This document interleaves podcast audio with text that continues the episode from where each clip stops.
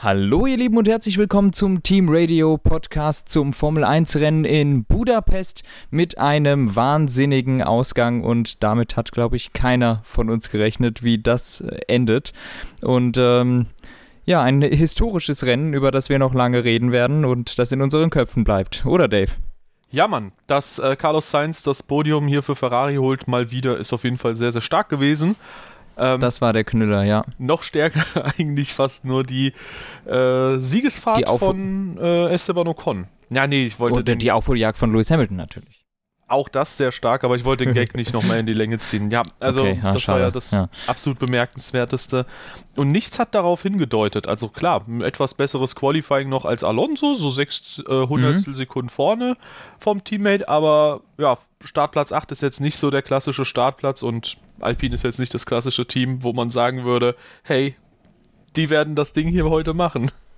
Nein, ähm, also wirklich die schrägsten Umstände und äh, viele Faktoren, die dann dafür gesorgt haben, dass Ocon dieses Rennen gewonnen hat. Ähm, ich habe mich riesig gefreut, ich fand das super geil. Äh, gönne es dem Team auch sehr. Ähm, und ja, es waren einfach ganz viele Faktoren, die da, dazu geführt haben, dass Ocon quasi als Zweiter aus Kurve 1 rausgekommen ist, äh, was ihm dann im Endeffekt natürlich den Sieg gebracht hat. Ja, wollen wir vielleicht nochmal ganz kurz über die Qualifying-Kontroverse reden, über ähm, die so oft geschimpft wurde, ehe wir dann zum Rennen kommen? Das können wir machen, ähm, beziehungsweise das musst du machen, weil ich habe das Qualifying leider nicht gesehen. Okay. Äh, ich habe das Ganze nur ge gelesen und möchte daher dann das jetzt erstmal nicht urteilen. Okay, ja, also ähm, das Qualifying, ja, ich sag mal, das hätte richtig gut werden können für Ferrari, aber Sainz hat das Auto im Q2 weggeschmissen. Nee, Quatsch, die richtige Kontroverse, um die es geht. Warum habe ich mich heute auf äh, Sainz äh, fokussiert? Weiß ich nicht.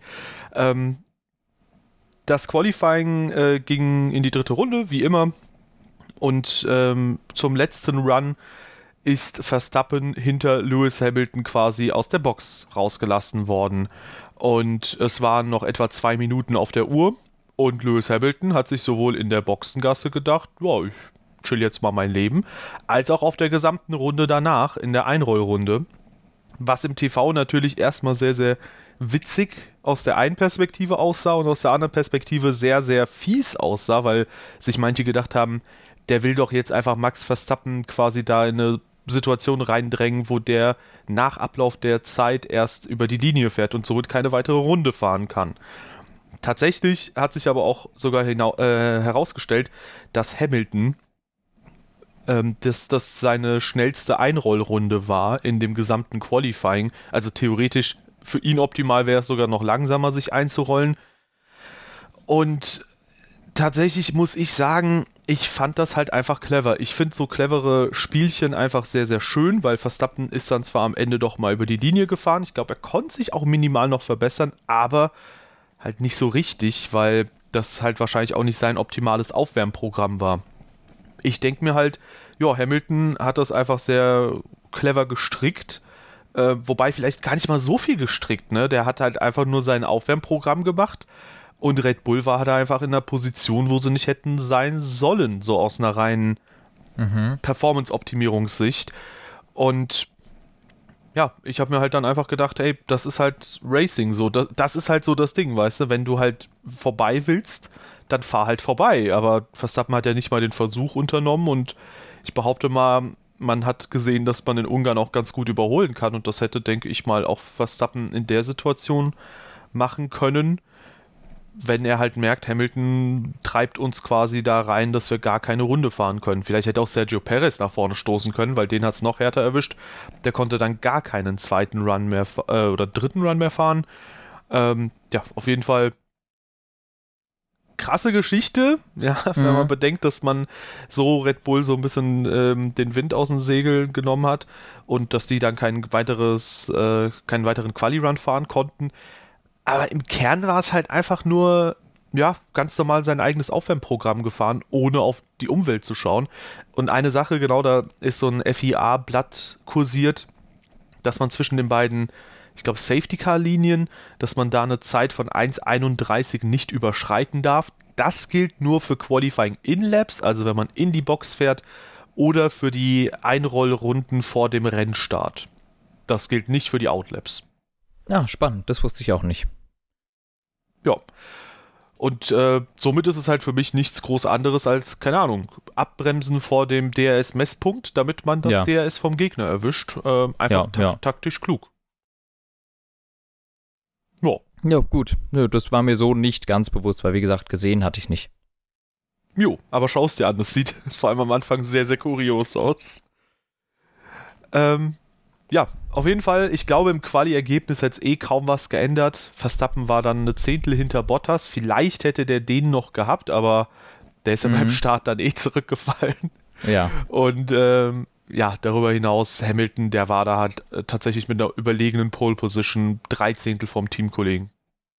Ja, da wäre, also, da wäre Verstappen ohnehin nicht rangekommen, würde ich jetzt mal behaupten.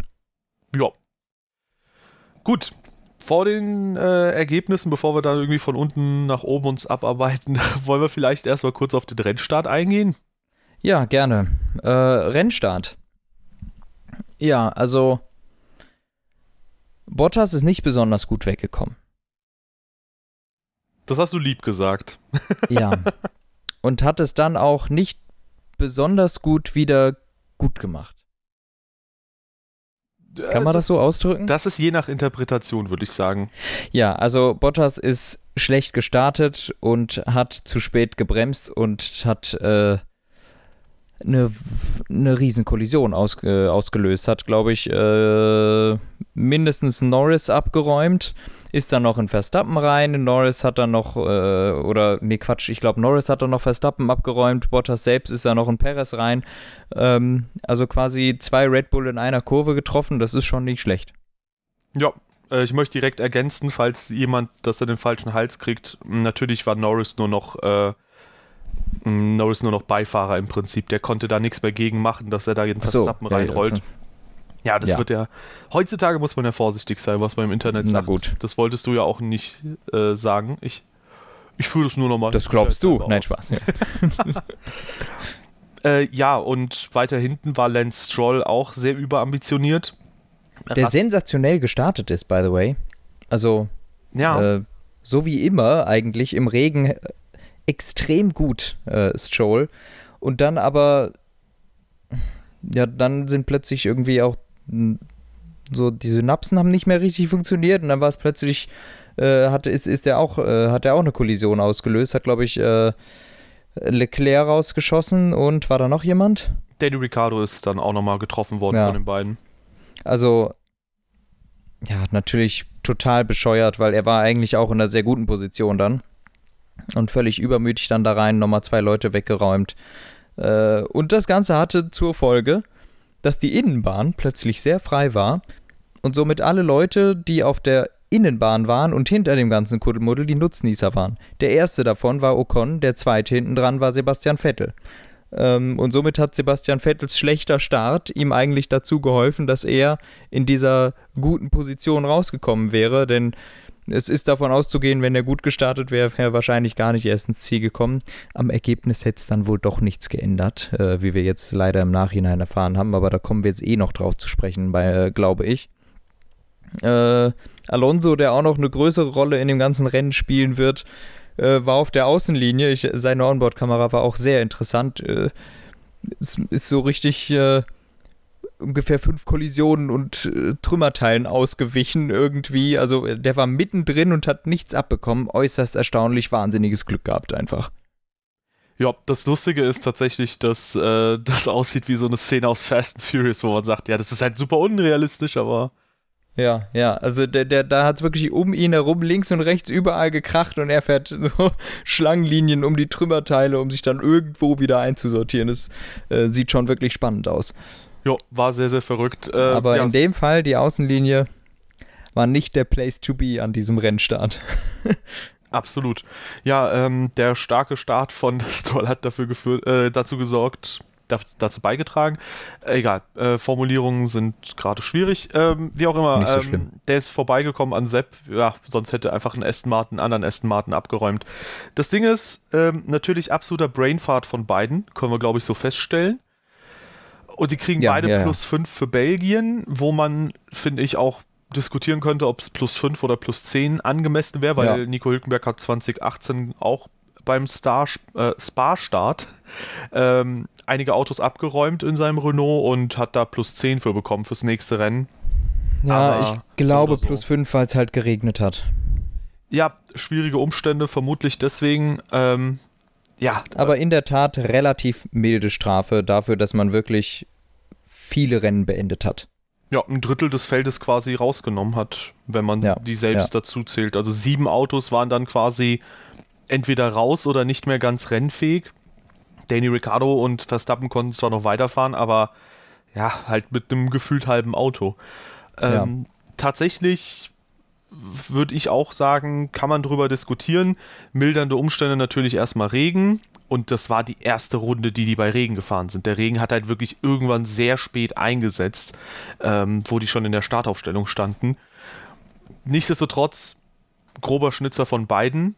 Zeigt äh, aber auch, finde ich, dass es halt einfach mal menschlich ist, auch mal Fehler zu machen, weil ein Bottas zum Beispiel ist in Zweikämpfen immer sehr blass, ob als angreifender Fahrer oder verteidigender Fahrer. Und eigentlich macht der halt nie Crashs. Der hat halt sehr, sehr selten Kollisionen, die auf seine Kappe gehen. Das stimmt. Und ich fand es ein bisschen schade, aber das ist man ja mittlerweile kaum anders gewohnt. Und natürlich ist es ein dummer Zufall, dass an zwei Wochenenden hintereinander ein Mercedes, ein Red Bull quasi äh, mit einem Red Bull kollidiert. Aber dass dann über Absicht diskutiert wurde, also come on, das kannst du nicht planen. Mhm. Und tatsächlich muss ich an der Stelle sagen, Valtteri Bottas ist halt nicht der Typ dafür. Also so sehr man darüber diskutiert, dass er um seinen Verbleib bei Mercedes vielleicht bangen muss oder so, das ist halt nicht sein Stil, würde ich mal sagen. Das ist ein Nein, nein, sehr- das ist, der wirkt halt immer wie ein unfassbar lieber Kerl, abseits und auch auf der Strecke. ja, also dass, dass, dass das Ab, äh, Absicht ist, ist natürlich der größte Unsinn. Äh, schon allein die Tatsache, in einen Unfall kann man schwer sehr gut planen, äh, besonders einen Startunfall nicht. Und wenn der, den du eigentlich schützen willst, direkt vor dir steht, die, die, die Wahrscheinlichkeit, dass, dass der Hamilton mit abräumt bei einem absichtlichen Unfall wäre viel zu groß. Äh, und dann schießt man sich ja ans eigene Bein, was ein Schwachsinn. Also äh, Absicht auf gar keinen Fall. Ja. Ja, nichtsdestotrotz war der Outcome dann doch schon sehr angenehm, sag ich mal, für Mercedes. Ja, das haben sie sicher gerne so genommen. Und ähm, stark fand ich es auch, dass Valtteri Bottas sich im Nachhinein direkt entschuldigt hat. Zumindest bei äh, Lando Norris habe ich es mitbekommen. Das war auch direkt. Perez auch, glaube ich. Ah, war das auch in den TV-Kameras zu sehen? Oder? Das weiß ich nicht, aber so wurde, ich glaube, so, so, so, wurde es, m- so wurde es gesagt. Okay, ja, also traue ich ihm auch zu. Ich habe es nur Ja. mitbekommen, dass er während des Interviews zu Norris gegangen ist und sich da entschuldigt hat, während Norris halt gesagt hatte, dass Bottas schuld war, dann irgendwie ein bisschen rot angelaufen ist, als er Bottas gesehen hat, der dann irgendwie sich entschuldigt hat. Ähm, aber ja, ist halt faktisch auch korrekt, was Norris gesagt hat. Und äh, ja, Fehler passieren. In dem Fall ist es halt super, super bitter für Red Bull. Eine Sache, wo der Kindergarten halt so ein bisschen weitergeht, der die letzten zwei, drei Wochen betrieben wurde, auch mit äh, dem Versuch zum Beispiel die Silverstone-Strafe nochmal zu verschärfen, wo man Albon hat auf äh, Silverstone versuchen lassen, die Hamilton-Linie nachzufahren, wo ich mir denke, okay, come on, das wird jetzt halt wirklich kindisch. Ähm, ja, jetzt jetzt ist auch mal genug. Ja. dann gab es halt die, die Entschuldigung von Toto Wolf, die Christian Horner nicht angenommen hat. Und ich persönlich muss sagen, so geil ich es halt finde, den Leuten zuzuschauen, wie sie quasi so von Normalsterblichen zu quasi Göttern emporsteigen, wie die halt die Autos fahren können, wenn die halt so richtig präzise unterwegs sind. So befremdlich finde ich es auch, wenn die sich dann so wie Kinder aufführen. Und ich konnte mich jetzt die letzten Wochen und auch jetzt am Wochenende, zumindest was die Teamchefs angeht, nicht mehr mit der Formel 1 identifizieren, weil, eine Entschuldigung einfach nicht annehmen und so. Boah, das ist halt so Kindergarten-Style, was die halt da alle abziehen, ne? ja, ist ein bisschen weird, in der Tat. Na gut, aber dann haben wir tatsächlich nach dem äh, Rennstart noch direkt weitere Kuriositäten gehabt. Rote Flagge erstmal. Ähm, und während wir in Silverstone darüber diskutiert haben, dass es unfair ist, unter roter Flagge das Auto zu reparieren, wurde immerhin Verstappens Auto einigermaßen noch zusammengetaped. Ähm, fand ich auch sehr unfair dann an der Stelle. nee, Spaß beiseite, ist, ist sonst ein viel zu großes Risiko. Ähm, ja. und ähm, dann gab es den Restart. Und Lewis Hamilton hat den Start gewonnen. Oder Anton? Das war, äh, Alter, das war eine so kuriose Szene. Und ähm, bei allem Respekt, auch wenn jetzt Toto Wolf immer wieder betont, das war die richtige Entscheidung, das so zu machen, das war nicht die richtige Entscheidung. Also Ja. das war eine massive Fehleinschätzung der Konditionen. Ja, also Ähm, kurz zur Aufklärung der Leute, die sind halt in der Ja. Einführungsrunde rausgefahren für einen Restart, gab einen stehenden Restart und während alle, geschlossen alle an die Box gegangen sind und gesagt haben, wir holen uns jetzt die trockenen Reifen ab, hat man bei Mercedes gesagt, ja, ich glaube, es ist ganz perfekt auf Intermediates zu starten und Ja, da, dafür Ja. hat es uns wirklich das Bild des Jahres gegeben, wie Lewis Hamilton alleine in der Startaufstellung steht. Ich dachte immer, USA 2006 sieht bescheuert aus. Aber es sieht noch viel blöder aus, wenn ein Rennstart von einem Auto ganz alleine durchgeführt wird. oh, es war so herrlich. Und hast du das deutsche oder das englische Commentary gehabt? Ich glaube, das Deutsche. Oh, grandios. Also Sascha Roos hat das wirklich perfekt untermauert. Der hat das wirklich kommentiert, als wäre es ein ganz normaler Rennstart gewesen. Ja, ja, Also- ja, ja. Hat jetzt auch zu mir gemeint, so, ja, wenn der Lewis halt einfach sich, äh, der hat sich halt gedacht, ja, der Lewis wird sich auch anstrengen, als wäre es ein normaler Rennstart, dann wäre es nur Auf jeden wenn Fall, er sich ja. auch anstrengt, als wäre es ein normaler Rennstart. Ja. Auf jeden Fall wird, wird Lewis sich angestrengt haben wie ein normaler Rennstart, denn er muss ja so schnell wie es geht nach vorne. Ja, richtig. Der musste einen Abstand rausfahren, um dann direkt auf die Slicks wechseln zu können. Ja, das hat ja nicht so Ich gut fand- geklappt. Ich fand's halt äh, sehr lustig tatsächlich dann ähm, quasi, also ich hätte die lustig, äh, die ganzen Alternativszenarien lustig gefunden. Was ist, wenn Hamilton den Motor abwirkt und das Feld eben nicht an der Box vorbeigeht, weil das Feld darf er erst starten, wenn äh, also die Box darf er erst starten, wenn das Feld an ihn vorbeigezogen ist. Und was wäre gewesen, wenn er vielleicht einen Frühstart gemacht hätte? Ja, also Oh, das- Das sind ja gute Szenarien. Überlegungen. Also Frühstart, ganz ehrlich, kann ich dir nicht sagen, wenn er abgewürgt hätte und sein Rennen vorbei ist, dann wäre er ja auch nicht mehr im Rennen. Sprich, dann würde automatisch Ocon Renn, Rennleader werden und die Box müsste geöffnet werden. Aber bei einem Frühstart. Naja, das müsste dann hätte er halt eine Durchfahrtsstrafe gekriegt, ne? Ja, oder stell dir halt einfach mal vor, der hätte, äh, er, er hätte einfach ein paar Sekunden später gestartet erst und die Boxenmauer so, äh, oder die Boxen, Das hätte er machen können. Die Der hätte einfach erstmal so, noch eine halbe Minute stehen bleiben können. Ja, das wäre halt, glaube ich, auch sehr smart gewesen. Also das wäre halt, Moment, Den anderen jetzt, die Reifen abkühlen lassen. richtig, und seine Reifen würden auch abkühlen, was nicht schlimm ist, weil die Strecke Die zu gehen trocken schnell ist wieder für warm. Inters. Ja. Genau. Alter, das, oh mein Gott. Das 1000 wäre, IQ! aber die Frage ist, wie viele Sekunden muss die Box warten, bis das gesamte Feld vorbeizieht? So, vielleicht heißt es ja auch, Ja. ja, okay, wenn der Letzte halt einfach eine Minute braucht, weil er es verkackt hat, dann halt nicht. Aber vielleicht hätte auch Hamilton langsam ranrollen können. Das wäre. Das wäre clever gewesen. Okay, egal. Also, kuriosestes Bild des Jahres, glaube ich. Und ähm, fand ich sehr, sehr lustig. Also, Ja, ja. war schon sehr stark. Ähm, Ja, und dann äh, sind sie, glaube ich, aus der Box gefahren in der Reihenfolge Ocon, Vettel, Latifi, oder? Ja, George Russell war dann noch kurzzeitig ganz weit vorne, weil der hat sich so ein bisschen in der Box vorbeigedrängelt, hat dann aber schnell alle wieder vorbeigelassen, äh, die er illegal überholt hatte. Ja. Also, Und ansonsten, genau, und ich glaube, das war die Tatsache, dass Latifi da ist, ist schon mal der erste Schlüssel zum Sieg von Esteban Ocon gewesen, meines Erachtens.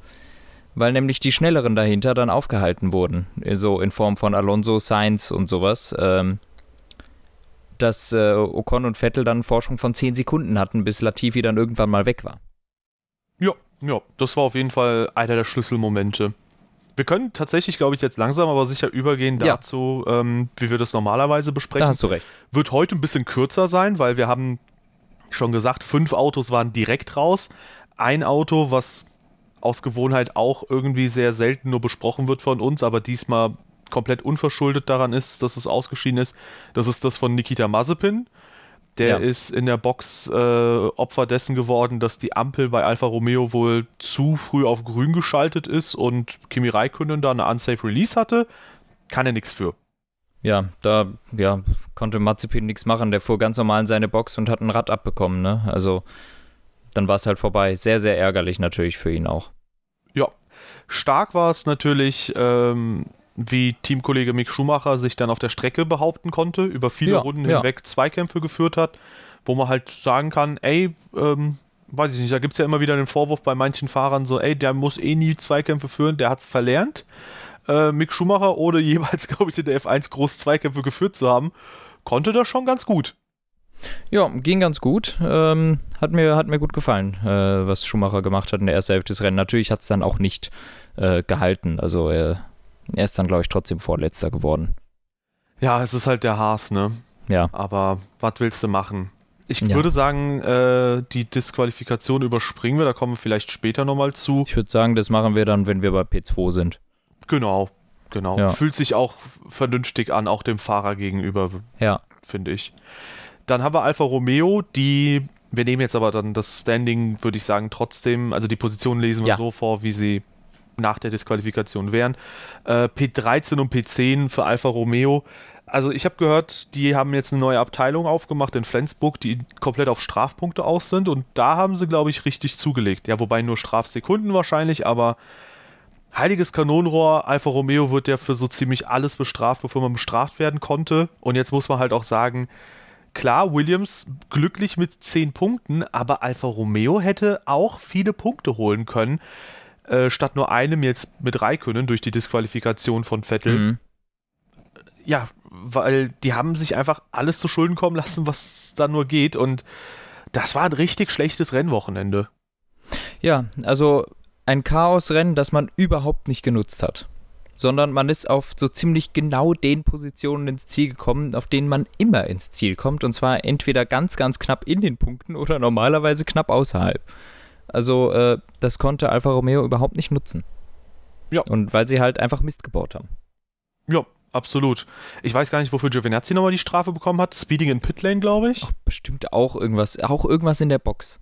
ja, glaub ich. Speeding in Pitlane war es, glaube ich. Ja, und dann schießt du dich halt selbst komplett ins Abseits. Ja, also war überhaupt nicht gut. Ja. Überhaupt nicht gut ist auch die erste Saisonhälfte von Daniel Ricciardo. Ähm, ärgerlich natürlich, dass er beim Start auch komplett weggeflügt wurde. Was ja, deshalb ihm, schwierig einzuschätzen, dieses Rennen natürlich. was ihm äh, das Chaosrennen quasi auch quasi, was es ihm unmöglich gemacht hat, da wirklich zu glänzen. Aber ja, I don't know. Im Quali dann wieder ein bisschen hinter Lando Norris gewesen. Der muss da hoffentlich wieder erstarkt nochmal zurückkommen. Das wäre sehr schön. Ja, aber ich finde, das Rennen, das können wir jetzt nicht ihm irgendwie negativ anwerten. Der hatte auch ein havariertes Auto.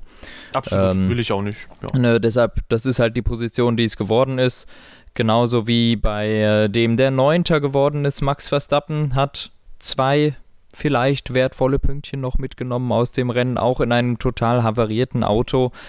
Äh, einfach von der Pace her nicht mehr drin gewesen. Das war schon erschreckend, wie langsam der Red Bull geworden ist. Natürlich mit diesem relativ massiven Schaden, den er aber auch hatte. Ja, auf der rechten Seite die gesamte Bargeboard-Area war weg und der Unterboden war halt auch, ja, größtenteils Tschüss Dame. Ja, also wirklich sehr, sehr schade für Verstappen, äh, der da jetzt mit so einem kaputten Auto rumfighten musste. Aber ich meine, man hat nicht aufgegeben bei Red Bull und ist einfach konsequent weiter, weitergefahren und hat jetzt dann diese zwei Punkte eben noch mit nach Hause genommen. Das finde ich ist auch absolut die richtige Einstellung. Ne? Dann nimmt man halt jetzt die zwei Punkte mit. Vielleicht brauchst du sie am Ende. Das ist auf jeden Fall sehr, sehr stark gewesen. Man kann im Endeffekt nichts über Verstappens Rennen groß sagen. Ähm, also, ob er da super gut gefahren ist oder super schlecht gefahren ist, auf jeden Fall war das halt einfach wahrscheinlich den Umständen entsprechend, Ja, was er aus auch. dem Auto rausholen konnte.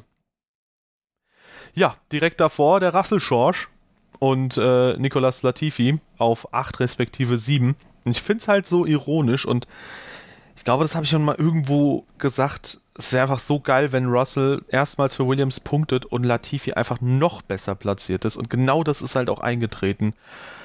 Äh, starkes Wochenende erst noch für Williams. Die sind damit Ja. relativ safe Okay. auf Platz 8 der Konstrukteursmeisterschaft. Ich bezweifle, dass da Alfa Romeo nochmal richtig krass rankommen wird.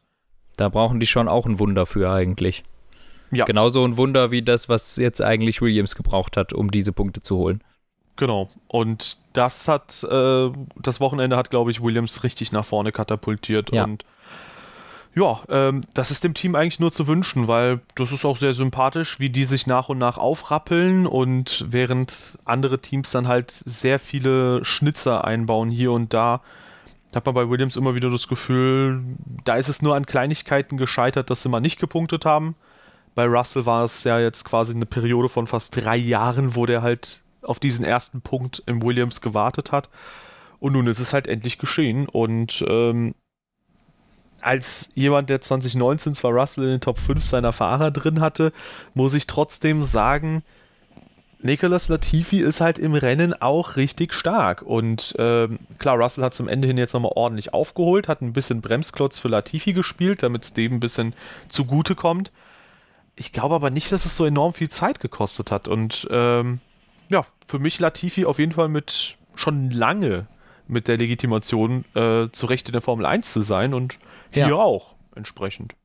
Ja, ähm, nee, hat mir auch gut gefallen. Beide, äh, beide Williams fand ich schön, dass sie jetzt Punkte geholt haben. Äh, ist, Russell ist ja jetzt öfter gescheitert, äh, ist so kurz vor knapp daran. Jetzt hat er es geschafft und äh, Latifi, äh, solide Leistung. Ich meine, hat äh, am Anfang ein paar größere Namen hinter sich halten können, in Form von Sainz und Alonso und jetzt ähm, dann eben vor Russell ins Ziel gekommen. Sehr vernünftiges Rennergebnis und ist wirklich gut gelaufen. Gefällt mir super. Ja, absolut grandios. Ähm, auch für Alpha Tauri mal ein super Wochenende, wo man immer ja, viele wieder, Punkte. Ja, wo man immer wieder mal Kritik hatte. Ähm, ich war da auch nicht leise mit meiner Kritik, dass sie halt stellenweise komplett Wochenenden ausgelassen haben und Chancen. Ihre Chancen nicht genutzt. Also in Bahrain äh, allein schon der Crash von Pierre Gasly in der ersten Runde, der Auffahrunfall gegen den McLaren, was halt super fahrlässig war in Imola schicken sie Pierre Gasly, der auf 5 startet, auf Heavyweights raus. So.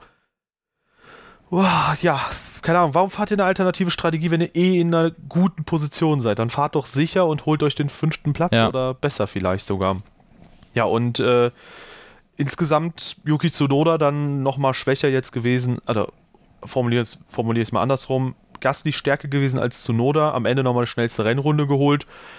Ähm, ja, ich denke mal, Zunoda braucht noch ein bisschen Zeit. Gut, dass er jetzt äh, kein Kleinholz gemacht hat aus dem Auto im Rennen. Und äh, ansonsten, ja, 19 Punkte, ordentlich. Ja, einmal gedreht hat er sich, glaube ich, abseits der Kameras, aber ist okay bei den Bedingungen. Ähm, ja, ja P4 zu den großen. Ist, äh, genau, P4 so ein bisschen der heimliche Star des Rennens. Leider nicht aufs Podium geschafft, aber Fernando Alonso somit der Hauptschlüssel für den Sieg von Ocon gewesen im Endeffekt. Äh, weil er Lewis Hamilton ziemlich lange hinter sich hat halten können. Im Endeffekt dann eben leider doch nicht ganz. Ja, also das war schon richtig, richtig stark. Ich muss ehrlich gestehen, ich fand es ein bisschen schade, dass dann so viel jetzt über Alonso gesprochen wurde und tatsächlich ja, ne? so wenig über Ocon gesprochen wird. Deswegen würde ich fast sagen, heimlicher Star. Hm? Ähm, also, ja, das stimmt. Man muss feststellen, es war ein sensationelles Wochenende von beiden Alpinfahrern. Die haben beide richtig gut abgeliefert. Und ich fand es einerseits zwar schade für Alonso, dass er halt im zweiten Stint, wo er halt traditionell gesehen auch ein bisschen stärker ist im Laufe dieser Saison als im ersten Stint, dass er da nicht freie Fahrt hatte und alles abrufen konnte. Hm. Aber, Aber er, er war auch sau schnell. Ne? Also ja. der, der war ja mal 20 Sekunden hinter der Führungsgruppe. Das, das hat er auf sechs Sekunden zugefahren irgendwann mal. Ja, ähm, ja der, ist, der hatte eine unfassbare Speed, der Alonso drauf gehabt. Äh, und gut, dann, äh, ich dachte auch teilweise, Sainz hätte eine dolle Speed, aber die war irgendwie nur auf Mediums. Auf den Harten konnte Sainz dann nicht mehr so richtig mithalten, aber überholen konnte Alonso ihn dann auch nicht. Ähm, aber ja, du hast, äh, du hast recht, natürlich. Äh, heimlicher Star ist natürlich so ein Fragezeichen dahinter, weil es wurde sehr, sehr viel über Alonso geredet. Ähm, in dem ganzen, äh, in dem ganzen Ding und relativ wenig über Ocon, der im Endeffekt das Rennen gewonnen hat. Ähm, ja, das, das ist richtig, aber auf, auf der anderen Seite ist es äh, meines Erachtens schon, schon richtig, dass äh, wenn Alonso den Hamilton auch nur zwei Runden weniger aufgehalten hätte, hätte Hamilton dieses Rennen gewonnen. Absolut. Und ähm, Absolut. insofern ist es schon richtig, dass, dass es Alonso zu verdanken ist, dass Ocon dieses Rennen gewonnen hat weil äh, Hamilton hätte Vettel in 600 Meter nach der Ziellinie gehabt, ungefähr. Ja. Und dann eine Runde später wäre Ocon dran gewesen. Absolut, ja, äh, stimme ich vollkommen zu. Ähm, wenn man bedenkt, dass ein Sainz, glaube ich. Gut, natürlich ähm, hatte Alonso am Ende frischere Reifen noch als Sainz, äh, Vettel und Ocon, aber wenn man bedenkt, dass Alonso ähm, der einzige war, der Hamilton mehr als ein oder zwei Runden oder Geraden aufhalten konnte, ähm, dann ist es schon gigantisch, was für eine Verteidigung der aufgefahren hat. Ja. Und insbesondere habe ich halt zurückgedacht an 2019 beim Ungarn GP, wo Mercedes ja im Prinzip dasselbe gemacht hat wie hier, am Ende frische Reifen und dann Jalla Abfahrt. Und, und hat Verstappen sofort geschluckt. Genau, das hat mhm. beim ersten Mal auf Startziel funktioniert. Und eine Sache, die mir seitdem im Kopf schwirrt, ist, okay, Verstappen hatte ältere Reifen, aber es kann doch nicht sein, dass, also mir kann kein Mensch erklären, dass der Alpine in der Situation jetzt konkurrenzfähiger gegen einen Mercedes mit frischeren, ähm, schnelleren Reifen, weil Medium gegen Hart, und mit einem, also mit einem Alpinen, weißt du, dass der eine bessere Ausgangssituation hat als ja. ein Verstappen vor zwei Jahren. Und die Nein. Autos waren ja damals gleich auf. Insofern gigantisch gut von Alonso. Das war wirklich Drei, phänomenal. Ja. Dreieinhalb Sekunden war Hamilton in der Phase schneller als Ocon und Vettel vorne. Ja. Dreieinhalb Sekunden pro Runde.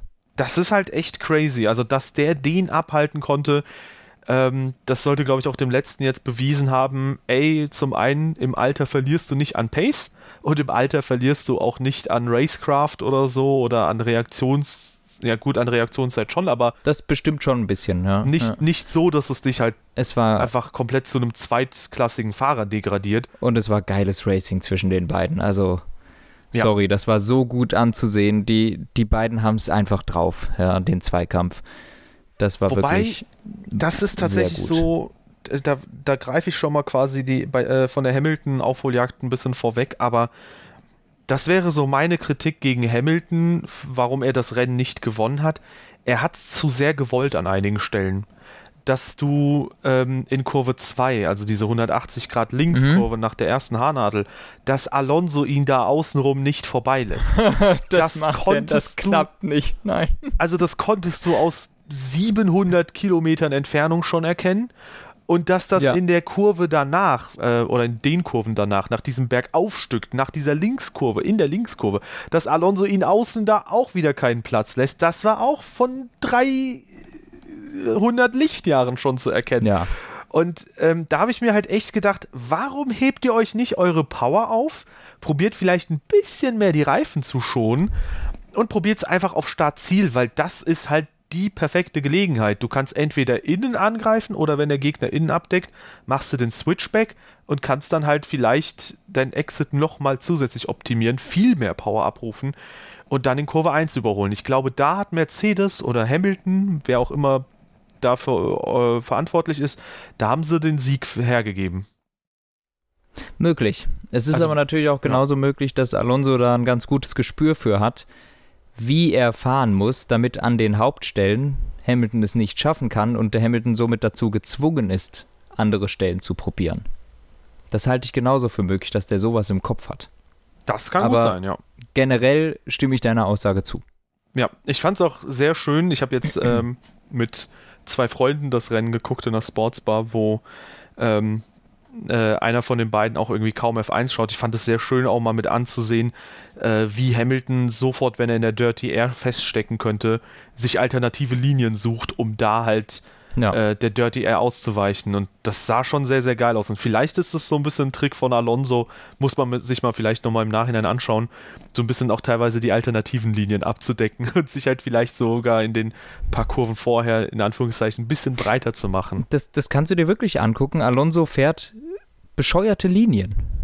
In der Tat. Das, der fährt äh, Kurven in der Bremszone oft ein bisschen mittig an, ist mir schon aufgefallen, so dass, und, und fährt dann auch eine seltsame Linie. Also ich glaube, er, er fährt tatsächlich so, dass auch wenn Hamilton versetzt ist, ein bisschen Dirty Air kriegt er immer mit. Ja, ja, das äh, ist schon sehr, sehr smart tatsächlich. Und ja, also ähm, ich bin froh, Alonso wieder in der F1 zurückzuhaben. Allein ja, schon das, jetzt. Das Rennen hat sich Rennen. sehr gelohnt dafür, schon, ja. Absolut. Eben an, an sich, wie gesagt, für der Talking Point schlechthin, sehr schade, dass er nicht mit einem Podium belohnt wurde dafür. Ähm, ja. Aber ich muss sagen, er wirkte jetzt nicht besonders bedröppelt darüber, äh, dass er das Podium nicht gekriegt hat, sondern war, glaube ich, auch sehr glücklich über den Team-Effort, äh, Team, äh, den sie da geschafft haben. Also ähm, der hat, äh, es wirkte zumindest in den Kameras so, dass er sich äh, sehr da fürs Team und für seinen Teamkollegen mitfreuen konnte. Ja, spannende Diskussion, die ich da auch ähm, mit Sascha Roos hatte tatsächlich. Äh, da hatte ich die Ehre, ähm, wo er meinte, dass er auch ein bisschen immer hinter den Kulissen da reingeblickt hat und dass Alonso jetzt halt Teamplayer angekündigt hat. Und ich meine, zum Teamkollegen hatte Alonso, glaube ich, nie eine schlechte Beziehung. Das äh, kann man aus diversen Interviews mit Massa, mit Hamilton auch rauslesen. Die haben immer mindestens sehr viel Respekt füreinander übrig gehabt, trotz dieses McLaren-Jahrs. Da hat halt einfach McLaren teamintern so ein bisschen ja. Benzin in die Tanks von beiden getankt, damit die halt sich mhm. gegenseitig ähm, bekriegen quasi und hat sich dann selbst den WM-Titel gekostet. Aber dass er halt jetzt auch allgemein sagt, ey, ja, hm, blöd für mich gelaufen, aber Alter, wir haben einfach das Rennen gewonnen, das ist halt krass. Ähm, das war schon sehr, sehr schön. Also, ähm, ja, ich glaube, ich habe ja vor ein, zwei Rennen noch so ein bisschen daran gezweifelt, ob das richtig war, Ocon zu verlängern. Äh, vielleicht war er auch einfach nur in einer kleinen Schwächephase. Vielleicht wäre trotzdem Alonso ein Ticken stärker gewesen, aber seien wir mal ehrlich, allein an Alonso dran zu sein, ist schon eine Weltklasse-Leistung und ja, Ocon hat mir definitiv jetzt äh, schon mal bewiesen, dass da, dass ich da nicht zu früh über ihn urteilen sollte. Ja, ja, eine, eine Sache noch. Kleiner Fun Fact: Das ist zum ersten Mal seit Japan 2007, dass ein Teamkollege von Fernando Alonso ein Rennen gewinnt. Uff. Das ist Woll, Wollte ich nur mal so reingeworfen haben. das ist krass. Der ist es absolut nicht mehr gewohnt, ne? Ja, äh, das kennt er gar nicht, dass ein Teamkollege von ihm überhaupt gewinnen kann. Also das ist äh, wohl sehr lange her. Und noch eine Sache wollte ich auch noch sagen. Du hattest gesagt, ähm, dass, äh, dass Alonso das vielleicht gar nicht besser gemacht hätte, wenn er vorne gewesen wäre anstelle von Ocon. Ich glaube mhm. sogar, da, hattest du das nicht so gesagt gerade eben? Glaube ich nicht, aber also oh, reden, so hat, Sie, reden, Sie, weiter, ja. Okay, so hatte ich es verstanden. Auf jeden Fall, was ich sagen wollte, wäre Alonso in Ocons Position gewesen, glaube ich, hätte er das Rennen nicht gewinnen können. Ja, weil Ocon das nicht. Äh, weil, weil jemand gefehlt hätte, der Hamilton auffällt. Ja, gut, aber da kannst du auch wiederum sagen, hätte Alonso ja. am Ende nochmal sich verteidigt oder so. Ja. Wer weiß, ob das dann mit den Reifen noch funktioniert. Ja, das kann auch sein. Ähm, so oder so, es ist aber ein perfektes ja. Wochenende für Alpine gewesen. Platz 1 und 4 ist halt so viel mehr Platz als. Platz 1 und 2 wäre perfekt, aber ja. Ja, aber unter den gegebenen Umständen. 1 und 2 und schnellste Fremde das, das ist perfekt. Danke, Anton. Bitte. Danke. Ideal wäre es natürlich noch gewesen. Wollte ich dir nur noch mal reinwürgen. Ja. Ideal wäre es natürlich erst gewesen, dann noch ein Sprint-Qualifying zu haben, was dann auch wieder auf Platz 1 und 2 ah, von ja, den beiden ja. beendet wird. Ja. Da hast du natürlich recht.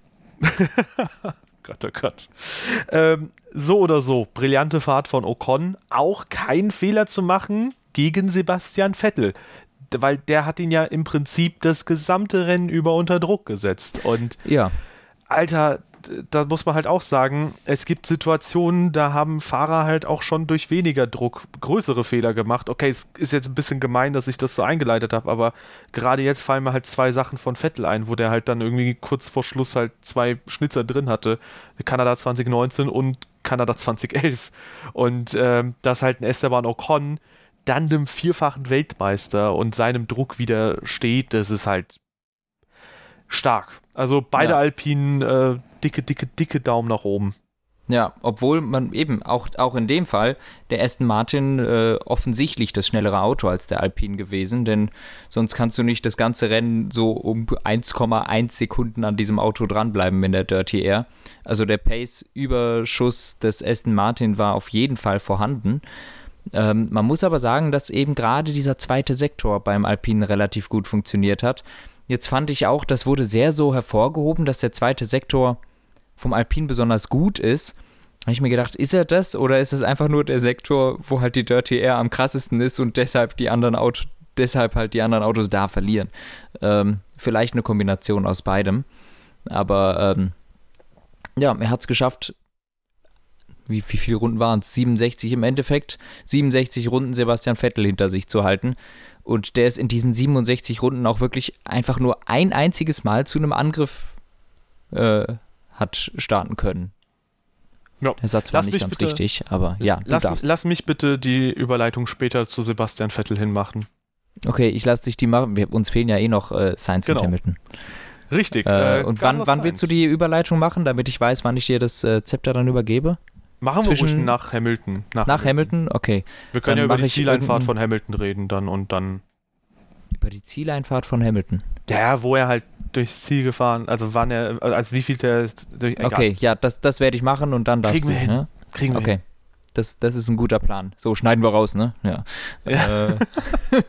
so, Carlos Sainz ich habe ja über das Quali gesprochen. Für mich war das so ein bisschen der Geheimfavorit. Ich hatte den also auch als Turbo-Driver drin und ich glaube. Scheiße, ich hatte Leclerc, Bruder. Richtig Abfuck. ja, bei Leclerc habe ich im Vorhinein schon gesehen, der ist nicht so gut wie Sainz auf dieser Strecke. Und es war ja auch letztes Jahr gegen Vettel nicht, lustigerweise. Ich weiß, aber ich dachte, ja, komm, der wird sich ja jetzt wohl gefangen haben. Und dann habe ich schon im Qualifying gedacht, oder nach dem Qualifying gedacht, ja, man, richtige Entscheidung. Weil ich habe auch so zwischen Sainz und Leclerc und äh, ja, tschüss, Digga. Es gibt Leute, die haben F1 Fantasy immer noch nicht verstanden. Das bringt dir nichts, wenn dein Fahrer weit vorne startet. Der muss Plätze gut machen. Und das war einfach perfekt dann, das Science. Ich habe auch gedacht, er kann Plätze gut machen. Ich, ich habe 20 Punkte gemacht in dem Rennen oder so. Ist richtig bad. Es ist ich richtig jetzt mal im Hintergrund, wie viel ich gemacht habe.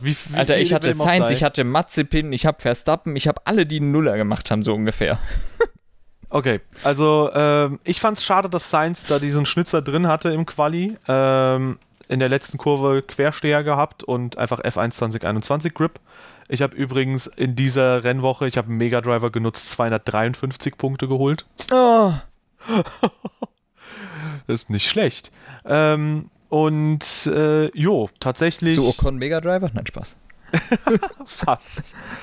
äh, ich bin trotzdem bei der Community League auf Platz 604, äh, 648. Ja, gut, ich habe ja. auch drei Wochen oder so mein Team nicht angerührt oder drei Rennen. Ja. Aber ich habe ein Total Value von 102,1 Millionen und äh, habe sogar, glaube ich, noch ein bisschen Geld frei. Also ich habe sogar ein bisschen Geld verdient mit meinem Team insgesamt. Hm, nicht schlecht. Ich hatte Norris drin, scheiße. Ja, warte, jetzt. Und ich hatte Latifi. ah, wow. Okay, das ist natürlich gut. So, jetzt muss ich gerade selber oh gucken. Und ich hatte mit Raikkonen 15 Pluspunkte. Oh Gott, wir kommen gerade komplett vom Thema ab.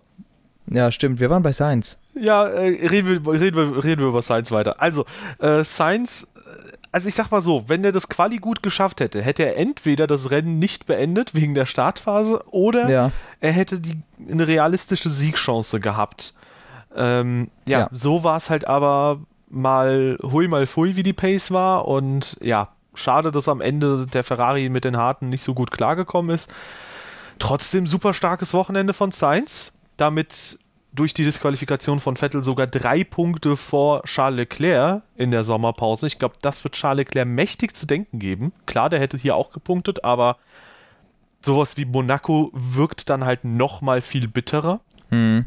Und äh, ja, also krasse Geschichte. Ich würde sagen, diese Sainz und Lando Norris äh, Fahrerkombination, die haben wir auf jeden Fall arg unterschätzt. Ja, das, das sagen wir ja jedes Rennen inzwischen. Ich wollte übrigens mal einwerfen, äh, ich, ich bin übrigens auf Platz so 140, so die Gegend bei dir in der Liga. Ui, Memo. Nicht Kuss schlecht. auf Nacken. oh Gott im Also auf meinen halt, ne? Absolut. Es sind sogar 1200 Leute dabei. Ich bin in der schlechteren Hälfte bei mir. oh nein. Wie viele ja, Punkte gut. hast du? Äh, 1000. Keine Ahnung. Wo steht das denn? Da, wo die Rangliste auch steht. Da steht, ah, steht da oben Total. 1713 habe ich. Ja, da hast du gar nicht so viel weniger. Also ich habe 1900. Ich habe ziemlich genau 2000. So. Oha. Aber ich glaube, ach, da gibt es bestimmt noch Leute, die so 2500 haben oder so, die immer so perfektes Team. Aber kommen wir da, äh, ja, wie, wie, gesagt, ich habe jetzt 20 gemacht in diesem Rennen. Das war nicht besonders gut. ähm, Bei mir ja, hört man übrigens im Hintergrund gerade Kimi, weil äh, meine Mutter gerade die Wohnung verlassen hat. Nicht wundern, oh nein. bitte. Ja. Der ruft dann immer zwei, dreimal, aber jetzt ist auch gerade. Ja, da wäre ich aber ja. auch traurig, ja. Ähm, What the fuck? Was? okay, gehen wir wieder rüber zu Science. Also, oder gibt es so viel noch zu ihm zu sagen? Weiß ich nicht. Nö, der, also, ja, der hat halt ein ganz gutes Rennen gefahren. Aber im Endeffekt hat es halt, ja gut, hat, hat ja doch für ein Podium gereicht. Aber im Grunde war die Speed dann im zweiten Stint auf den Harz einfach nicht mehr so gut. Ja. Das muss man dazu sagen. Ansonsten hätte er sicher äh, auch vorne mitkämpfen können, weil er war deutlich schneller als Ocon und Vettel vorne. Eigentlich in, dem, äh, in, in der ersten Hälfte jedenfalls. Ja, ja, wurde aber von Latifi aufgehalten, deswegen äh, ja. Rip-Siegchance, Rip aber Ferrari gefällt mir bis jetzt sehr gut im Laufe dieser Saison. Die machen vieles richtig. Ja, bis auf so ein, zwei Ausnahmen, aber ja. Jo. Ähm, jo, der Luis. Ja, krasses Rennen. Also es gibt so viele Sachen, finde ich, die man da hervorheben kann. Natürlich haben wir den Anfang schon komplett besprochen. Eine Sache, die ich ähm, erwähnen möchte, ist der krasse Undercut, wo sie Verstappen und Ricardo geholt haben. Mhm. Die, ich glaube, Ricardo war drei Sekunden oder vier Sekunden weg etwa. Ja. Das war wirklich, boah, richtig geil. Ja, und ansonsten, wie es zu erwarten war, ne? Also ich habe schon fast damit gerechnet, dass sie im zweiten Stint ranfahren und dann nochmal auf frische Mediums wechseln. Das haben sie genauso gemacht. Ja. Und dann hapert es halt in der Zweikampfführung gegen Alonso vielleicht ein kleines bisschen, wodurch es am Ende dann halt nur Platz 3 bei der Zieleinfahrt war, Platz 2 jetzt anscheinend durch die Disqualifikation und es hätte halt trotzdem Platz 1 werden können, aber da hat Alonso halt einfach den Bärendienst äh, erwiesen, dass er seinem Teamkollegen halt quasi den Sieg ermöglicht noch. Ja, ja, also du hast schon gesagt, dass das krasseste war eigentlich der Undercut äh, gegen Verstappen und Ricardo, wo man dann auch wieder sagen muss, das waren gerade die zwei mit den kaputten Autos. Äh, das macht es dann schon wieder weniger krass, aber ähm, ja, man konnte dann auch schon sehen, der, der ist sowieso in einer völlig anderen Welt gefahren als die beiden. Ähm, also im Endeffekt quasi äh, eine Runde vor Verstappen ins Ziel gekommen. Ja, das ist schon big uff. Ja, aber trotzdem, wenn du mal das über die Renndistanz misst, dann ist es trotzdem nur so, also nur etwas mehr als eine Minute, was halt ungefähr eine Sekunde pro Runde ist. Und ich finde halt trotzdem vier Sekunden oder so in einer Runde aufzuholen, ja, das ist ja, halt das schon, schon. Ja, das ist schon. halt schon crazy. Ja, Und das, obwohl Red Bull, wobei war das nicht der zweite Stopp, wo sie nochmal den schnellsten Stop der Season gemacht haben? Kann sein. Ja, also wie, wie auch immer, stark. Sehr, sehr stark. Ja. Nö, ansonsten von Hamilton bis auf seine Fehleinschätzung am Anfang gutes Rennen gefahren. Ja, wobei die Frage auch ist, ist es seine Fehleinschätzung gewesen oder die ich dachte vom ja. Team? Ich glaube, ich, also so wie ich es verstanden habe, war Hamilton der, der, derjenige, der gesagt hat, er möchte draußen bleiben. Also tatsächlich habe ich das auch so mitgeteilt bekommen. Ich habe, wie gesagt, nicht zu Hause am äh, PC quasi geguckt, ja. deswegen hatte ich keine Kommentarspur. Mir wurde das auch so zugetragen. Danach hieß es von einigen Leuten aber auch, dass das dass er im Interview, ich glaube, danach gesagt hatte, dass das Team die Entscheidung getroffen hat oder so. Okay. Keine Ahnung. Ja, aber ist so mir auch am so. Entwurscht. Fehlentscheidungen und äh, ein weiterer Fehler, der sich so ein bisschen einreiht in dieser ganzen Fehlerliste von beiden WM-fähigen Teams, äh, wo wir vielleicht gleich nochmal drüber quatschen können. Vielleicht so ein Mini-Season, Mid-Season-Recap. Ja, können wir ja gleich noch machen. Auf jeden Fall, ich fand es dann auch spannend, nachdem dann äh, Hamilton an äh, Alonso vorbei war, war ja Sainz auch ein schnelles Opfer danach. Dann waren es immer irgendwie noch so zwölf Sekunden oder so zu der Führungsgruppe und es waren noch drei Runden zu fahren. Ne? Und der ist wirklich noch sehr groß geworden äh, in Vettels Rückspiegel. Äh, und dann in der Tat äh, obwohl es, ich glaube, der hat dann in drei Runden oder sowas zehn Sekunden aufgeholt auf Vettel und Ocon und ist dann mit, was weiß ich, wie viel ist er hinter Vettel ins Ziel gekommen? 0,9 Sekunden oder so. Ich glaube, es waren 1,8 Sekunden, aber der hat, äh, der war zwei Kurven vor Schluss acht Zehntel nur dahinter. Ja, es waren, nee, nee, 1,8 Sekunden war, war, war Ocon hinter, äh, war Vettel hinter Ocon. Ach echt? Okay, da habe ich mich ja, getan. So. Ja, es waren 0,9 Sekunden hinter Vettel, ist Hamilton dann als Dritter ins Ziel gefahren. Echt, der ist doch zwei Kurven vor. Also da muss er trotzdem ein bisschen abgerissen äh, haben lassen, machen. Ähm, weil eigentlich hatte ich da im Kopf, dass er acht Zehntel nur noch zwei Kurven vor Schluss quasi hinter. Ja, genau. Also zwei Kurven vor Schluss war es acht Zehntel Sekunden. Krass. Ja, da waren sechs Zehntel. Sechs Zehntel bei der Zieleinfahrt sehe ich hier gerade. Oh Gott. Ja, okay, und acht Zehntel auf Startziel, da hat er wahrscheinlich trotzdem nochmal kurz abreißen lassen. Also, das war jetzt natürlich ja. massiv verkackt, wie ich dir deine Übergangsvorlage hier gemacht habe. Nö, nö. Ich dachte, das sollte ich so machen. Ich habe jetzt gerade gesagt, er fährt hinter Vettel ins Ziel. Ach so, ja, okay, dann äh, kannst du ja sagen, ja, aber er ist ja direkt hinter Vettel ins Ziel. Sag. Es, also er ist dann direkt mit 0,9 Sekunden Abstand als Dritter hinter Sebastian Vettel über die Ziellinie gefahren. Sorry, den Wink mit dem Zaufall habe ich nicht mitbekommen. Ja, aber du hattest ja vorhin gesagt, dass ähm, äh, der Aston Martin im Prinzip äh, schneller sein musste als der Alpine und dass man deswegen nur so nah dranbleiben konnte über so eine Distanz. Vielleicht hat man aber auch einfach ein bisschen mehr Benzin als Alpine gebraucht. und, und, und verbraucht. ähm, ja, das ist jetzt sehr gemein, aber ähm, ja. ja. Sieht ja danach aus, ne? Also, äh, ja. Es gibt, zwar ja, den, es gibt zwar den Protest von Aston Martin, aber seien wir mal ehrlich, Aston Der wird Martin, ins Leere führen. Aston Martin hat auch wegen der Unterbodenregeländerungen, die zur die, Sicherheit der Reifen ja. gedacht sind, Protest eingelegt. Und was die protestieren generell erstmal gegen alles. Ja, was daraus rausgekommen ist, wissen wir ja mittlerweile. Und meine Güte, ich finde es ein bisschen schwierig, was das Team grundsätzlich immer wieder so anspricht, weil das so gefühlt, das ist so ein bisschen wie so dummes Rumgeschwafel, aber es ist verständlich, dass sie diesen zweiten Platz unbedingt retten wollen. Vielleicht war es ja, ein defekter Sensor, aber vielleicht mal ganz kurz erklärt, was passiert ist. Vettel hatte bei der Zieleinfahrt weniger als einen Liter Benzin jetzt, oder als er das Auto hat stehen, zum Stehen gebracht. Ähm, und du musst einen Liter haben, damit man eine passende äh, Spritprobe nehmen kann, damit man da halt auch einfach Tests machen kann, um zu gucken, ob der Sprit legal ist. So, wenn man jetzt weniger als einen Liter hat, dann äh, könnte man, äh, kann man halt im Prinzip nicht feststellen, ist das jetzt legaler Sprit oder nicht. Und das käme ja. dem gleich, dass dein Auto vielleicht ein paar Zentimeter zu breit ist, ein paar Zentimeter zu lang ist, oder dadurch einen besseren Unterboden äh, du vielleicht bauen kannst. Oder sagen wir mal, dass Mercedes vielleicht den letztjährigen Unterboden nutzt und einfach sagt, ja, ist doch nicht so schlimm. Ist, warum, warum gibt es dafür eine Disqualifikation? Das ist doch kein so großes äh, Sicherheitsrisiko wie, keine Ahnung, Hamilton, der in Verstappen reinra reinrauscht. Aber das ist falsch, so ranzugehen an die Sache, weil das halt verschiedene Aspekte des Reglements sind. Da geht es halt einfach darum, ob das Auto tüchtig ist für das entsprechende Rennwochenende, dass man da halt einfach gestattet, dass es überhaupt mitfährt. Und da könnte man jetzt natürlich viel diskutieren. Ja, sollen die das im Vorhinein doch testen? Ähm, oder warum. Nee, ist ja Quark. Warum verringert man die Benzinmenge nicht? Und jetzt sage ich mal was, wenn man einen halben Liter als Maßstab nehmen würde, dann wäre Vettel so ungefähr 50 Meter oder 100 Meter oder 200 Meter vor der Ziellinie ausgerollt, komplett ohne Benzin. Und das Ergebnis wäre kein anderes gewesen als das, was wir jetzt haben durch die Disqualifikation, außer dass Sebastian Vettel da noch ein Sicherheitsrisiko auf der Strecke dargestellt hätte.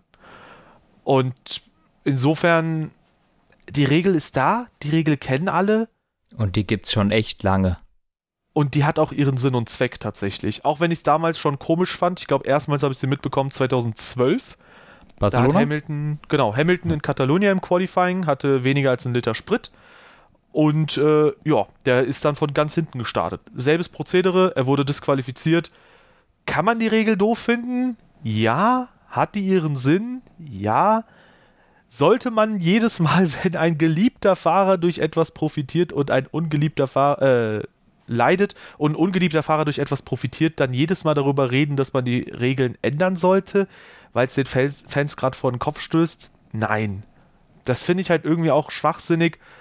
Und ich kann es wirklich verstehen, dass man super, super bitter einfach das findet, dass Sebastian Vettel jetzt den zweiten Platz, den er sich redlich verdient hat, ähm, vielleicht sogar den Sieg, den äh, Aston Martin an vielen Stellen vergeben hat, äh, nicht nur durch die Disqualifikation jetzt, sondern auch durch äh, den verkackten Undercut, wo sie halt einfach zwar freie Fahrt hatten, aber den Boxenstopp viel zu lang gezogen haben. Also ja. Aston Martin hat an vielen Stellen den Sieg vergeigt, Vettel hat das Bestmögliche getan und äh, wir können gleich nochmal allgemein zu Vettel kommen, aber die Regel ist halt da, die Regel ist halt so und nur weil es jetzt halt Vettel erwischt hat, müssen wir nicht darüber reden, finde ich, dass es halt eine unfaire Regel ist. Es tut mir halt ja. echt für Vettel leid, der kann da absolut nichts für, aber da hat das Team genauso Blödsinn angestellt wie schon in Österreich beim Qualifying. Ja. Ja, also Vettel konnte da halt nichts für jetzt, ne? Aber äh, das, die Regel ist die Regel, das ist halt so. Also da kann man nichts dran ändern. Die ist schon wie, ja, ich stimme dir uneingeschränkt zu, ich muss eigentlich nichts sagen. Ja. Das, ja. Für, zu Sebastian Vettel dann vielleicht nochmal ein paar Worte. der wurde ja in den letzten zwei, drei, vier Jahren von uns immer wieder teilweise scharf kritisiert. In diesem Jahr muss ich sagen, finde ich eine Sache nur vielleicht ein bisschen ernüchternd, dass er nämlich nicht konstant stark vor Stroll ist. Mhm. Ich muss sagen, eine Sache gefällt mir bei Vettel sehr gut, was man in den letzten Jahren sehr selten mitbekommen hat. Der hat seine Glanzmomente. Das gibt wirklich sehr viele Szenarien, wo man sich denkt, okay, jetzt könnte man was holen und dann ist Vettel da auch da. Monaco, Baku und jetzt auch Ungarn waren im Prinzip drei solcher Rennen. Äh, und das gefällt mir richtig gut, dass Vettel halt sich quasi so ein bisschen gerade anfühlt. Ja gut, wie gesagt, äh, ich rede jetzt mal nur von diesem Chancen-Nutzen-Aspekt. Das fühlt sich so ein bisschen an wie so Alonso im 2014er Ferrari. Weißt du, sobald du irgendwie aus einem komplett unerwarteten Szenario heraus richtig was rausholen kannst, mhm. ist er da. Und das finde ich cool. Ja, das stimmt. Ja, insofern super, super schade für Sebastian Vettel. Also ich kann den Ärger da komplett verstehen von einigen Leuten. Aber ja. äh, was würde Christian Danner sagen nochmal? das Leben ist hart. Jawohl. Nee, ist halt schade, aber da muss sich das Team an die eigene Nase fassen, finde ich. Ja. Jo. Ah ja, so ist es nun mal. Jo. Und damit haben wir tatsächlich das Rennen in guter äh, Ausführlichkeit, würde ich sagen, thematisiert. Ja, wie fandest auch. du, wie fandest du das, wie fandest du das Rennen an für sich? Ich persönlich muss ja sagen, ich fand, das war für mich das beste Rennen, das wir seit Jahren hatten. Weil im Gegensatz zum Beispiel zum Deutschland GP 2019 hattest du hier ein geordnetes Chaos. Du hattest zwar Chaos, aber du wusstest Boah. immer, wo du hingucken musst. Ich fand es war ein gutes Rennen, aber ich weiß nicht, ob es das Beste seit Jahren war für mich. Das kann ich so nicht sagen, glaube ich. Ich, ja, okay. Mir hat es aber sehr gut gefallen, sagen wir so. Vielleicht ein kleiner Recency-Bias von mir, aber ich fand es auf jeden Fall sehr, sehr, sehr gut, weil du hattest so diese vier, fünf Punkte, wo du immer wusstest, okay, auf Ocon Vettel musst du achten, auf Alonso Sainz oder so und du musst mhm. auch auf Hamiltons Aufholjagd gucken und vielleicht auch nochmal, was mit den Williams ist und was mit Verstappen ist. Ja. Jo, gehen wir vielleicht nochmal zu den äh, WM-Ständen kurz rüber. Achso, ja, die habe ich gar nicht offen. Okay, dann sage ich einfach vor, äh, Hamilton acht Punkte vor Max Verstappen. Jetzt nach der Disqualifikation von Vettel. Das ist ähm, eine Situation, mit der wir, glaube ich, niemals gerechnet hätten vor zwei Rennen noch. Und jetzt plötzlich ist Hamilton mhm. doch wieder WM-Führender. Und das ist halt genau das, was ich mir auch in Silverstone gedacht habe. So, warum nicht mal einen safen zweiten Platz mitnehmen? Nicht immer gegenhalten, weil jetzt haben wir im Prinzip tatsächlich das Szenario, dass Verstappen einen Nuller im Prinzip holt und Hamilton halt einfach die WM-Führung übernimmt. Ja. Ja, schwierig. Was tippst du, wer Weltmeister wird, so nach Immer noch Verstappen. Stand? Ja, okay. Ich bleibe mal bei Hamilton, dann haben wir ja, diese ja, Dualität ja. drin. Ist doch schön. Ähm, ja, ansonsten äh, durch die drei Fahrer, die jetzt null Punkte geholt haben, auf Platz drei bis äh, fünf, ist da der Abstand natürlich nochmal größer geworden, aber Lando Norris geht vor einem Mercedes und einem Red Bull-Fahrer ähm, in die Halbzeitpause. Das ist halt echt insane. Und äh, Esteban Ocon ist tatsächlich knapp vorbei an Alonso. Das hätte ich ja. auch nicht erwartet. Ja, aber ist, glaube ich, auch nur ein Punkt oder sowas, ne? Oder zwei. Ja, ein Punkt. Ja, das dreht sich wieder. Sollte Vettel wieder ein, äh, paar, äh, seine Pünktchen zugeschrieben bekommen, sind es sogar drei Punkte. Aber, ja. Oh. Ja, davon gehe ich ehrlich gesagt nicht aus. Jo, äh, ansonsten KWM finde ich auch noch spannend. Zwölf ja. Punkte zwischen Mercedes und Red Bull. Das ist äh, halt schon die ganze Zeit so eng gefühlt. Und ansonsten Ferrari und McLaren punktgleich. Ja, wird wieder eng. Und äh, ja, also die zwei, das wird bestimmt noch spannend bis zum Ende der Saison. Aber ich glaube, das, was wir auch nie gedacht hätten, auf P5 ist jetzt Alpin. Absolut. Mit 77 Punkten, äh, zwei extra Punkte wegen der Vettel-Disqualifikation. Und das tut halt äh, besonders weh. Ne? Die wären bei 75 gewesen. Ja, und Aston ja. Martin wäre mit den 18 Punkten äh, bei 66 Punkten gewesen. Zwei Punkte hinter Alpha Tauri und dann nur neun Punkte so gesehen hinter Alpine. Das ist jetzt besonders schmerzhaft und äh, mhm. ja, Alpine ja, wie gesagt, wir hätten, glaube ich, alle nicht damit gerechnet, dass die jetzt auf Platz 5 sind. Aber ich finde es eigentlich auch ganz geil zu wissen, dass das vermutlich schwächste Mittelfeldteam jetzt dann nochmal auf Platz 5 so thront und äh, wahrscheinlich jetzt Aston Martin und Alpine, äh, Alpha Tauri nochmal gefordert sind, Alpine ja. anzugreifen. Ja, das wird doch interessant. Ne? Also da freue ich mich schon drauf. Das wird gut. Ja. Ja, ansonsten äh, McLaren, äh, ja, das könnte teuer werden, dass sie sich da Ricardo geholt haben und nicht Sainz nochmal für eine Season gehalten haben. Denn äh, ja, die hätten gut und gerne auch rund 200 oder mehr Punkte haben können mhm. jetzt auf dem Konto. Ja. Und dann hätte Ferrari halt natürlich absolut das Nachsehen, stand jetzt. Ja, ja, absolut. Wer von den Fahrern und dann auch nochmal von den Teams ist so für dich die positive, negative Überraschung der Season bisher?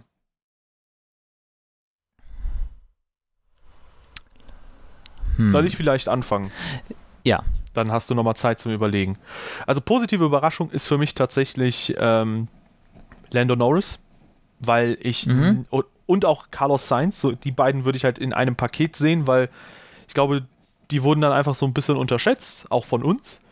Ähm, und die sind einfach richtig, richtig stark. Und ich bin halt auf die nächste Season gespannt, ähm, da mal zu sehen, ob Ricardo dann wieder den Anschluss an Norris findet weil äh, ich kann mir beim besten Willen trotzdem nicht vorstellen, dass das so die repräsentative Performance-Pace von äh, Ricardo ist, aber schauen wir mal. Aber das sind für mich die beiden positiven Überraschungen und die negative ist halt Danny Ricardo. Das ist halt, ja. Ja, hm. ja äh, positive Überraschung äh, bei den Fahrern.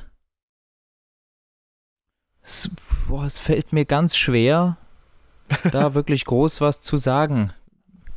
Es kann nur Lando Norris sein, eigentlich, die positive Überraschung. Für mich positive Überraschung Lando Norris, negative Danny Ricciardo. Kann ich nichts anderes äh, sagen. Ja.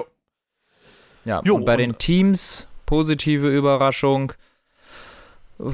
Ja, ist es McLaren oder haben wir die vielleicht ohnehin da? Nee, positive Überraschung Ferrari. Okay.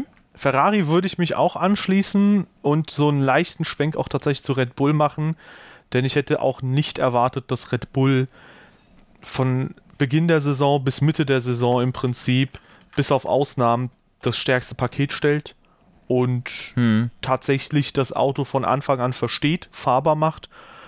Ja, und ähm, auch wenn Sergio Perez aktuell sehr stark underperformt, ähm, die, also die Österreich-Wochenenden waren so, ja, oder das zweite zumindest und äh, Silverstone war auch nicht gut. Aber ähm, trotzdem, Red Bull richtig, richtig stark. Und gibt es eine negative Teamüberraschung? Ich würde fast schon sagen Alfa Romeo. Alfa Romeo, ja. Und Alpha Tauri auch würde ich mit reinnehmen, weil die vieles nicht umgesetzt haben. Ich glaube auch Alpha Tauri könnte jetzt mit gut 100 Punkten aus der in die Sommerpause reinstarten, aber auch Alfa Romeo war halt schwach. Ich hätte die halt nach den Tests viel stärker erwartet. Ja. Ja, ja so ist es aber. Jo. Aber damit hätten wir auch so ein bisschen Halbzeit-Talk gemacht und bisschen, äh, ja. gar nicht mal so lange für gebraucht. Fand ich äh, doch sehr schön. Ja, ging gut.